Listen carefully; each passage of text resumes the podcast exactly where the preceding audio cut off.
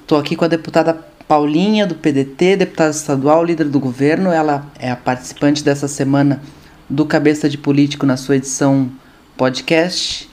Deputada Paulinha, tudo bem?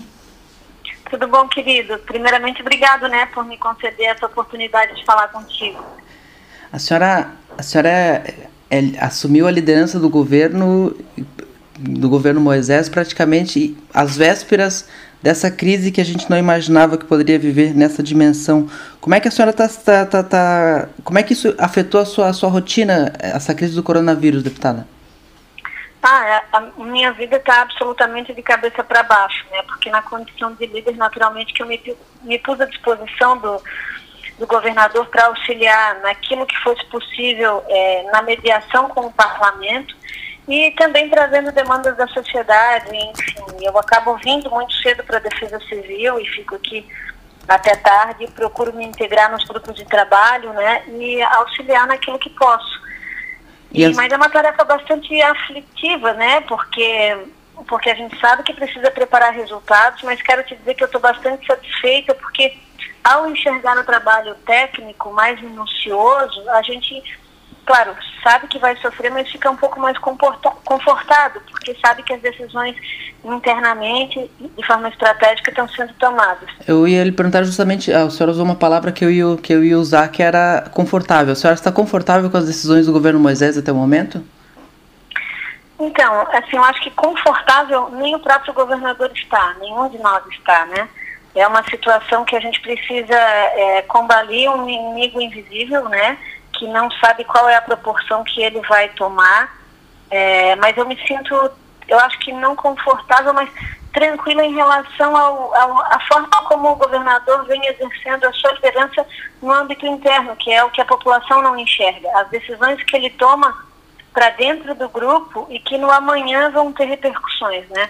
Talvez o governo tenha é, é, em alguns pontos, dificuldade de se fazer comunicar, de se fazer entender, mas as medidas eu, eu, eu me sinto nesse sentido assim tranquila, porque o governador sabe tomar e tem feito isso. O momento de tensão foi quando o governo anunciou uma flexibilização das restrições, que seria a partir de quarta-feira, e, e, um, dois dias depois ele, ele acabou desistindo dessa, dessa diminuição de restrições. Uh, como é que a senhora avalia esse momento e acha que, que uh, o que aconteceu ali? Bem, eu acho que o governador, aí é uma leitura muito particular, né? eu acho que o governador preferiu é, errar pelo excesso do, do que pela falta de, de medidas, de falta de posturas, né? ele é muito sensível à questão da flexibilização e ele sabe que ela precisa ser feita. Essa modulação de nós aprendermos a conviver com o vírus, como ele bem coloca, né?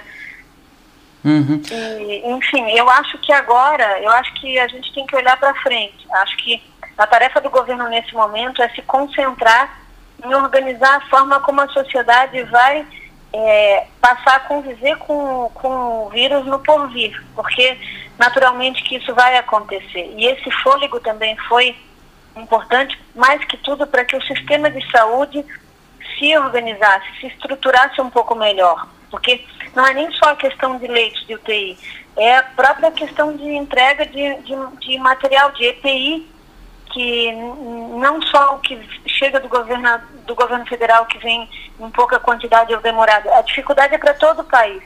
Santa Catarina também encontra dificuldade em adquirir esses EPIs, esses equipamentos de proteção para os profissionais da ponta. Uhum. Então, é, eu acho que ele não teve escolha, no meu ponto de vista. Mas, enfim, eu acho que agora o momento é olhar para frente e manter o setor de economia bem articulado com o setor de saúde e muito mais envolvido com a comunidade local, porque eu acho que esse é o desafio, né? Nós temos um Estado que, no meu ponto de vista, vai se sair muito bem diante dessa crise, se é que se pode falar alguma coisa de bem quando a gente vai ter mortes, e isso é um fato, né? Mas, enfim, acho que a gente vai ter um resultado melhor do que outros estados. Primeiro, porque a gente tem uma geopolítica muito interessante, meu amigo. Observe que nós temos uma descentralização territorial é, em 295 municípios, dos quais a grande maioria tem uma rede SUS bastante forte. nós temos mais de 180 hospitais filantrópicos, além dos 20 hospitais é, públicos, entende? É, e a gente e a, e a, estrutura da Secretaria de Saúde hoje, do governo do Estado, da Defesa Civil, ela constrói esse relacionamento com as pontas de atendimento. Então eu acho que a nossa capacidade de resposta, se de fato nós conseguirmos adquirir esses respiradores, né, e e aí a notícia de que estamos produzindo em Santa Catarina ou estamos a ponto de produzir em Santa Catarina nos, nos de certa forma nos tranquiliza. É, eu imagino que a gente vai ter sim uma capacidade de tratamento de pessoas muito maior do que em outras localidades do, do Brasil, né? Uhum. Essa é a minha aposta. Uma das questões que tem pautado boa parte do debate é, sobre a questão do coronavírus é a postura do presidente da República, Jair Bolsonaro, de colocar-se contra as medidas de, isola de isolamento tomadas nos estados. Como é que a senhora avalia a postura do presidente hoje?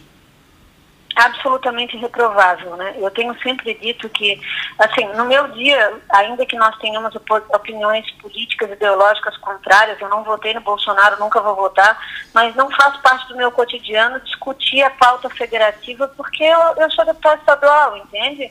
Não fico aí enxovalhando o presidente também, porque afinal de contas ele foi eleito democraticamente e é o nosso presidente e merece ser respeitado por isso. No entanto, essa foi a medida das mais irresponsáveis que um líder pode tomar. Ele põe em xeque, em risco, a vida de milhões de pessoas, né? Hum. E eu, eu realmente assim, fiquei bastante entristecida pela falta de maturidade do presidente em ouvir a autoridade pública sanitária do Brasil, que é o seu próprio ministro, que é um cara competentíssimo, né? Enfim, mas a gente tem, e aí eu digo, já não bastasse tantos desafios que a gente tem para enfrentar com o próprio corona, ainda tem os que o, que o nosso presidente irresponsavelmente provoca, né? O, Mas enfim. Uma série, né? de, de, uma série de partidos de, de esquerda e centro-esquerda, entre eles o PDT, seu partido, assinou, uh, tiveram lideranças assinando um, uma sugestão de uma carta com uma sugestão de renúncia do presidente Bolsonaro, entre eles Ciro Gomes, que é o o principal nome eleitoral do PDT, digamos assim. A senhora assinaria também essa carta? Olha, assim, eu vou dizer para ti que eu estou com tantas outras preocupações e tarefas que eu, enfim, assim, eu não consigo pensar na questão política nesse momento, entende? Eu acho que é uma medida importante, foi tomada, beleza, mas assim, hoje eu estou tentando trabalhar aqui, ajudar o operativo do governo a, a arrumar leitos para salvar vidas, entende? Uhum. Acho, eu, assim, Acho, inclusive, te digo mais, que a gente deveria discutir a possibilidade de, de é, cancelamento, adiamento das eleições, entende? De mudança de prazo. Enfim, é inadmissível que o nosso país, diante dessa crise, que vai nos afetar gigantemente, que hoje já tem brasileiros aí que não têm o que comer, vai gastar uma fortuna com fundo eleitoral para fazer eleição. É uma coisa descabida, desproposital como é desproposital a postura de alguns líderes, e aí é uma condição da natureza humana, eu não estou falando só de políticos, eu falo de políticos, de empresários, de líderes religiosos, muitos focados absolutamente no salvar vidas e no entendimento que a gente precisa deixar abstrações e pormenores de lado para tratar cooperadamente, unidos em torno de um, de um, de um bem comum mas há também muita gente que se apropria desse momento para deixar enaltecer as suas vaidades, entende? E isso é muito terrível de a gente enxergar. A gente se depara hoje com muita gente no oportunismo político, ah, vou fazer isso para me aparecer e não para salvar vidas, ou vou criticar para me aparecer e não para contribuir. A crítica, ela é importantíssima, necessária e nos põe o olhar onde às vezes nós não enxergamos quando ela vem com responsabilidade e maturidade, entende? E é isso que, infelizmente, e aí não é uma coisa da política, é uma coisa nossa, Piara. É, os seres humanos, eles são muito complexos nos seus valores, né? Então, eu acredito muito que essa crise, se vem para nos ensinar algo, é também para a gente reformar esses princípios. O que me deixa feliz é que na balança a gente encontra muito mais bons exemplos do que ruins. E isso vai ficando cada vez mais explícito, mais claro para a sociedade. Eu percebo um cidadão mais consciente, mais resoluto dos seus direitos, é, mais assertivo no cobrar, dos seus líderes políticos também, porque o momento exige de todos nós mais responsabilidade, entende? Esta não é uma crise que será vencida pelo governador, nem pelos deputados e nem pelos prefeitos. É uma crise que precisa ser superada pela sociedade. Nenhuma medida, nenhuma medida. A gente pode colocar o número de leitos de UTI que for, se não tiver a participação da sociedade, das pessoas na sua conduta daqui por diante nos próximos meses, ainda que a gente tenha que aprender a conviver com o vírus, abrir os comércios, abrir as empresas, eu acredito que a gente sim tem que fazer isso de forma modular e responsável, nós vamos perder muito, entende? Eu, eu vou dizer para ti, eu mesma, eu me sinto diferente como ser humano. Eu deixei de mim, eu percebo visivelmente que uma série de coisas que me afetavam ou me preocupavam não tem mais para mim a menor importância. É esse recado que eu queria te dizer, assim, de mim, do que uhum. eu extraio daquilo que vejo do momento que Santa Catarina hoje vive. Deputada, a senhora está tá ocupando a liderança de governo no momento que a gente vive sessões virtuais, uma experiência inédita. Como é que a senhora está avaliando essas sessões virtuais e eu queria saber se, como líder do governo, preocupa a senhora esses projetos que são votados sem parecer das, das comissões e que acabam tendo que chegar tudo, tudo isso para o governo analisar. Não, eu, eu, eu, quero te dizer que eu estou muito orgulhosa do, do presidente Júlio Garcia e da Assembleia como um todo pela iniciativa. Porque, imagine, a gente não pode se encontrar. Nós temos colegas parlamentares que estão definitivamente em grupos de risco. É, então, assim, à medida que a gente não parar de trabalhar, e eu vou dizer para vocês, é, é, infinitamente mais desgastante as sessões virtuais do que as presenciais, se trabalha muito mais, inclusive. E a questão do acordo de líderes, de definir pela não, pela não tramitação das matérias na, na, nas comissões, eu acho que vem muito do bom senso do parlamento também. A gente está num momento de crise que precisa de celeridade. Não é hora de se preocupar com a burocracia, no meu ponto de vista. Em relação às matérias, eu vou te dizer que a gente tem recebido matérias, no meu ver, tá? E aí agora é a posição da deputada Paulinho, do parlamento, que vão contribuir muito com a sociedade, assim, matérias muito legais. Mas outras, assim, tão importantes quanto, mas a gente não consegue corroborar porque aquelas que, que vamos dizer assim, mexem numa situação de ICM, que tem uma renúncia fiscal efetiva do governo, ainda que para proteger a população. A gente não tem hoje ideia se o governo vai conseguir absorver esse ônus. Por quê? Porque a gente tem planejado para os próximos três meses pelo menos 1 bilhão e 200 milhões de queda na arrecadação. À medida que a economia também se arrefece, todo mundo perde, inclusive o governo. E aí daqui a pouco a gente não vai ter condição de pagar salário de funcionários se a gente fizer só a concessão de incentivos, entendesse? Então, assim, esse tipo de matéria, ainda que eu ache bem-vinda, eu não me sinto à vontade de aprovar. Já falei isso para os meus colegas. Quanto à questão do governo, eu acho que é o que menos preocupa o governo é nesse momento, porque se ele não conseguir aplicar, eu tenho, eu tenho certeza absoluta que todas as matérias que caberem, que couberem execução, que forem passíveis de execução, o governador, pela gratidão que ele tem demonstrado ao parlamento, ele vai sancionar. Aquelas matérias, por sua vez, que não houver capacidade de execução por conta dessas questões econômicas, o governo vai ser obrigado a vetar. Mas não é a preocupação dele hoje, e nem a minha, te confesso.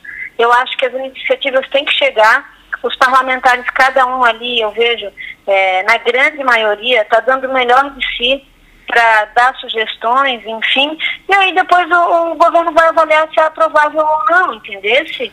Mas Sim. essa não é a pauta mais importante hoje do Estado. Como... Acho que o parlamento ganhou com a questão de pô, vamos se mexer, vamos dar a nossa contribuição, vamos fazer o decreto aqui de, de, de, de declaração de calamidade. calamidade vamos. Apro, o, o, a, olha só, as matérias, não é só as do parlamento, as matérias do governo, todas as matérias importantes para o governo também seguem o mesmo rito. Uhum. Não tem ninguém que reclama de comissão, entendeu? Tudo uhum. aquilo que é passível ser feito para ajudar o governo tem sido feito. Essa Eu estou orgulhosa do parlamento. Essa experiência das sessões virtuais, passada essa crise, a senhora acha que vai ter. Uh, isso, de alguma forma, pode ser assimilado pelo cotidiano do parlamento, essa possibilidade de sessões ah, virtuais? Ah, nunca mais. Eu não quero isso aí para minha vida. Meu Jesus Cristo. Eu acho que nada substitui o contato físico, o olhar, o toque, a presença. As discussões com mais tempo são mais saudáveis.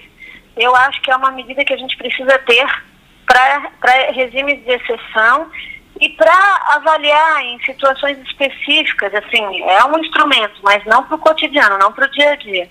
Uh, a senhora falou que não, não é hora de falar em política, mas a gente acaba tendo que falar um pouco de política, porque a senhora, quando, a, quando assumiu a liderança do governo, a senhora entrou em, em colisão com parte do seu partido, PDT, aqui na cúpula estadual que entendeu que era um movimento que, que não, não, não gostou do movimento. É, é, inclusive, entrou comissão de ética, etc. Como é que está a sua situação no PDT hoje? Sabes que eu nunca mais falei com ninguém a respeito disso, de verdade, assim.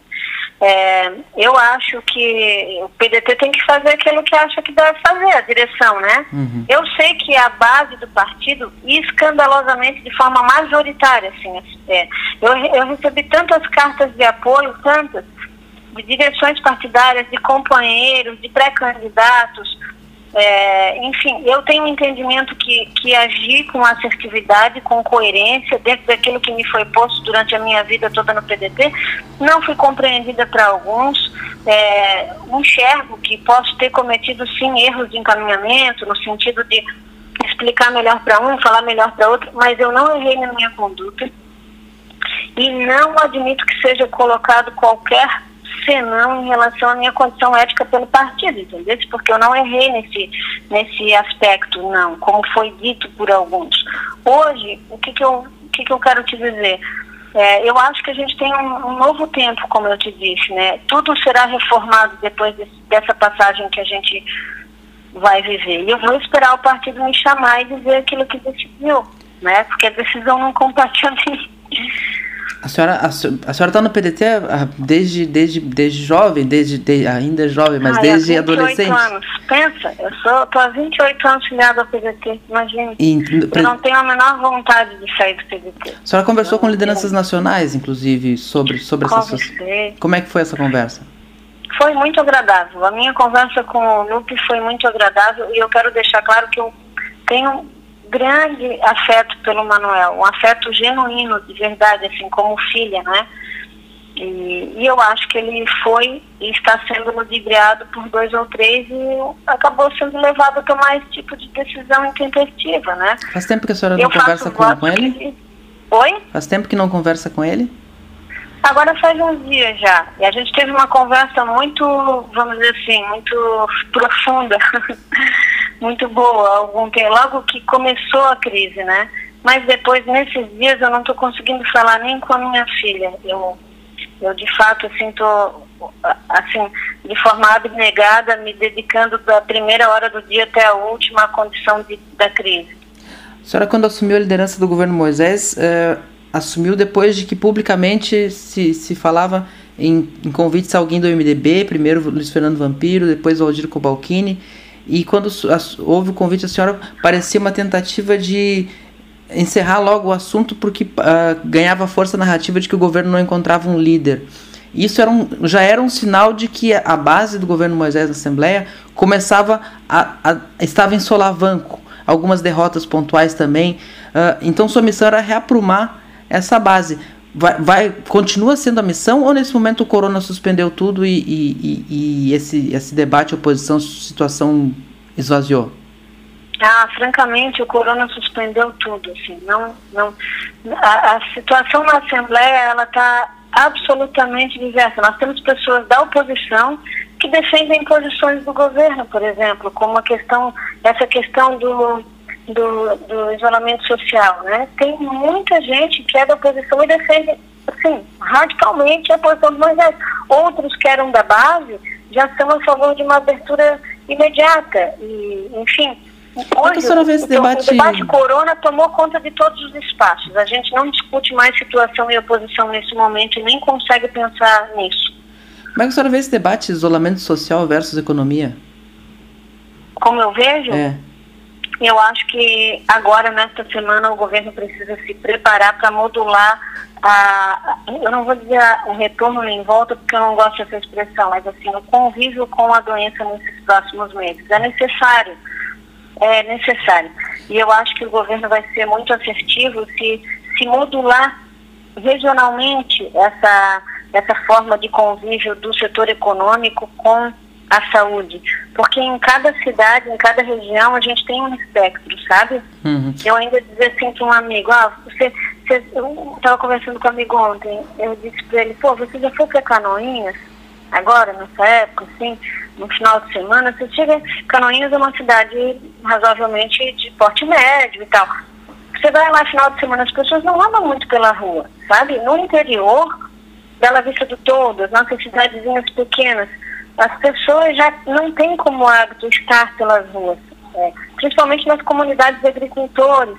Então, a gente já tem um, um método social que, evidentemente, precisa ser regulado. Eu concordo é, com o governador nessa questão. A gente tem que interromper a nossa vida social, né? Visitas, aniversário, festa, casamento, enfim, isso aí não tem condição de fazer, porque a gente, todo mundo já sabe como é que a gente pega essa doença, né? E o poder devastador que ela tem no convívio social. É, mas eu acredito que a gente pode fazer uma modulação interessante respeitando todas as nuances de comércio, indústria, todos os setores econômicos, sim, de forma a proteger ao máximo a população, mas não inviabilizar o Estado economicamente. E eu quero ajudar a construir esse cenário. Deputada Paulinha, muito obrigado pela participação aqui no Cabeça de Política, é a segunda vez que a gente se encontra aqui e espero encontrá-la em breve novamente na versão em vídeo lá no estúdio do Morro da Cruz, quando passar toda essa, essa crise. Ah, com certeza. Eu quero muito te ver, te dar um abração, um beijo. Eu, tô, vou dizer para ti, tá? O maior sofrimento para mim nessa crise, eu acho que tem sido evitar. Agora já me acostumei. Agora, é evidente que eu estou absolutamente disciplinada, mas me falta muito, assim, para completar, para minha completude pessoal, espiritual, o toque das pessoas, o abraço, o beijo, essa fraternidade que, que mora em mim e que hoje está ausente por condições, evidentemente, de, de, natureza de saúde, né? Então, eu estou me reaprendendo, assim, eu acho que eu até estou sorrindo mais agora, porque já que eu não consigo abraçar pelo menos um sorriso, um olhar mais carinhoso, a gente procura oferecer para as pessoas, né? Uma das coisas pelas quais eu quero que essa crise passe logo é porque eu quero muito poder abraçar as pessoas que eu amo de novo, né? São abraços... Mas enfim, deixa um abraço virtual para ti, querido, já que não pode ser de outro jeito. São abraços guardados, deputada.